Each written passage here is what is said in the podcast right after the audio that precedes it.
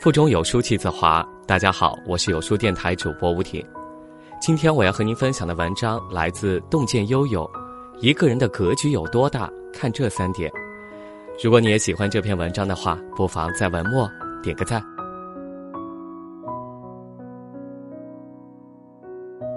关于格局，知乎有位网友解读的很妙：格局较低者只在乎自我。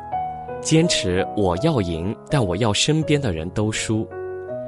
格局中上者会顾及他人，信奉我要赢，但我要身边的人一起赢。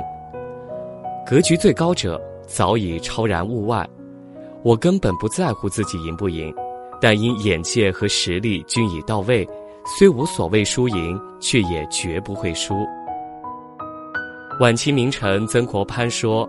谋大事者首重格局，那又是什么决定着一个人的格局呢？一，能承受多大的委屈？我想辞职，这工作我干不下去了。昨天接到堂妹的电话，她哭着抱怨。原来昨天上午主管让她交给经理签字的文件，下午主管来要的时候，经理还没有签。于是觉得是堂妹办事不力，批评了她。但是，一上午她并没有看见经理。堂妹越说越觉得委屈，眼泪哗哗的掉。被娇惯长大的堂妹大概还没有透彻的理解过这句话：做人总是要受委屈的。于是我给她讲了个故事。第一次世界大战前，德国相当强盛。因为铁血宰相俾斯麦和国王威廉一世这对搭档配合默契、同心协力，但让人意想不到的是，国王威廉一世经常在处理完政务后，气得满脸通红的回到后宫。这时候，皇后就会问他：“你又是受了俾斯麦那个老头的气了？”国王没好气的应了：“除了他，还有谁能让我生气呢？”皇后不解了。那你为什么老是受他的气呢？而且还不责罚他？威廉一世叹了口气，细细解释着：“他是宰相，一人之下，万人之上，下面许多人的气他都要受。那他受了气，往哪里出呢？只能往我身上出啊！我受点委屈没什么，国家能好就行。”柳传志曾经对接班人杨元庆说过。人生在世，注定要受许多委屈。一个人越是成功，所遭受的委屈也就越多。而一个人的格局有多大，就看他能承受多大的委屈和对待委屈的态度。小格局者无法忍受半点委屈，总是以己为先，只想到个人的利益，更会为委屈所累，抑郁踌躇。而格局大的人则不然，他们会一笑置之，会超然待之，更甚至会转化势能，在委屈中砥砺前行。所以，我们看到，正是威廉一世对待委屈洒脱淡然的态度，才有了德意志帝国的兴盛。就像冯仑所说：“伟大都是熬出来的，吞下了委屈，揉碎了委屈，新生出来的是你的格局。”二，能承受多大的责任？一九二零年的一天，美国一位年近十二岁的小男孩与小伙伴们踢足球时，不小心把邻居家的玻璃踢碎了。邻居要求小男孩拿钱赔偿，于是闯祸的小男孩怯生生的回家向父母要钱。严厉的父亲听后板着脸不发一言，母亲不忍责怪小男孩，从旁说情。于是，父亲给了小男孩十五美元，但严肃地跟他说：“这十五美元是我借给你的，你需要想办法还回来。你闯的祸就应该你自己负责。”为了还钱，男孩在接下来的几个月里，一放学就去刷盘子、洗碗、打工赚钱。在把钱还给父亲的那一刻，父亲欣慰地拍着男孩的肩膀。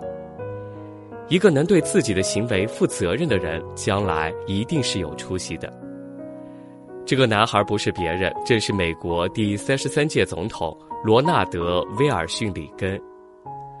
后来在回忆往事时，里根总统感慨地说：“那一次闯祸让我懂得了做人的责任。记得曾看到过这么一句话：人生所有的履历都必须排在勇于负责任的精神之后，因为有了责任心，就有了担当。责任会放大我们做人做事的格局。勇于承担责任的人，眼界宽阔，不计较眼前的利益，在乎的是更长远的目标。而罔顾责任的人，只想着自己的利益得失，往往会失了信誉，丢了格局。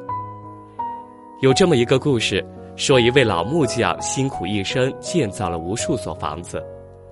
有一天，他觉得自己老了，想要回家安享晚年，于是跟老板辞别。老板不忍老木匠离开，但见他去意已决，于是让他再建完最后一所房子再离开。老木匠答应后，马上就开始动工，但人们都看得出老木匠归心似箭，注意力完全没有集中到工作上来。房梁是歪的，木料的漆也没有以前刷的光亮。在完工的那一天，老板却给了老木匠这座房子的钥匙，告诉他这是送给他的临别礼物。这下老木匠愕然了。他从未想到自己这一生建造了无数精美又结实的房子，最后却只得到了这个粗制滥造的礼物，而这个礼物还是他亲手打造出来的。只着急要回家的老木匠，没有对最后一栋房子负好责任，丢了晚节，也失了做人的格局。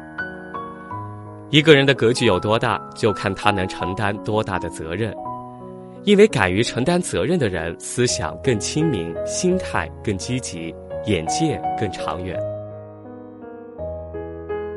三，能承载多大的使命？假如将责任的意义无限放大，那便成了使命。一个带着使命感活着的人，其人生格局更加壮阔。中国现在有房奴，有车奴，有孩奴，但有这么一个人，他是管奴。他就是历史的敲钟人樊建川。从九岁开始，樊建川就在收集抗战藏品，到后来更是毅然辞去了副市长的职务，走上了更赚钱的从商之路。他从商的目的是为了完成他赋予自己的人生使命——建博物馆，宣扬历史。他说：“四川有两千家房地产开发商，少我一个没关系。”中国十三亿人，十二点五亿都应该过自己平淡的正常生活，但应该有一部分人挺起脊梁，敲响警钟去做牺牲。我就想做敲钟人。于是他挺起了脊梁，耗资几千万，奔走十多年，致力于建造博物馆，让更多的人关注历史，铭记历史。在一个人的抗战这本书的序言中，樊建川写道。一个国家的光荣可以让十三亿人去分享，而国耻同样需要每个人承担。二零零七年，樊建川与妻子决定，将建川博物馆聚落以及所有文物全部无偿赠与成都市政府，捐赠价值在八十亿元到一百亿元之间。而他本人也写好了遗嘱，要将遗体捐给重庆三一大。希望用自己的皮绷一面军鼓放在博物馆里。他说：“谁要敲一下，我就在声控电视墙上给他唱首歌。他给博物馆捐一千块钱，这样我死了还能给博物馆做贡献。”乔布斯说：“活着就是为了改变世界。”或许你会认为只有这些大人物才会有自己的使命，但其实不然。这世界属于他们，也属于平凡的你和我。一个带着使命感在工作和生活的人，过得更宏伟、更幸福。扎克伯格在哈佛大学演讲时说过这么一个故事：约翰·肯尼迪在访问美国宇航局的太空中心时，他看到一个拿着扫帚的看门人，于是走过去问那个人在做什么。那个人说。总统先生，我正在帮助一个人送上月球。就像在费里尼的电影《大陆》中，女主角和小丑在星空下对话。即使是一粒微不足道的小石头，都有它的使命。所以，芸芸众生的我们，不仅是医生，不仅是老师，不仅是文学工作者，不仅是工人，是游走在生死边缘、奋力救赎的使者，是细心呵护未来、传递文明的桥梁，是抚慰人心、创造文明的先创，是创造城市、改变世界的工程师。一个人的格局大不大，就看他承载多大的使命。懂得承载使命的人，会主动放大个人的责任，哪怕渺小如蝼蚁，也会为这个世界去散发自己的光和热。有格局的人，不计较眼前一城一池的得失，所谓风物长宜放眼量，如此方能成就大我，活得大气又磊落。所谓格，就是指人格；局是指气度、胸怀。一个承受过委屈的人，更懂宽容，更能接忍；一个承担过责任的人，更懂担当，更有眼界；一个承载过使命的人，更有气魄，更显气节。及以上三者，必是有大格局之人，不可限量。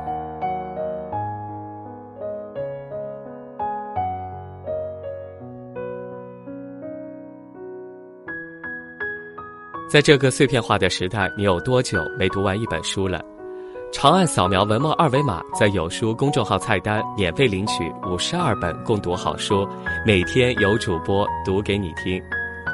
好了，欢迎大家下载有书共读 App 收听领读，我是主播吴挺，我在美丽神秘的湖南湘西给您送去问候，记得要在文末点个赞哦。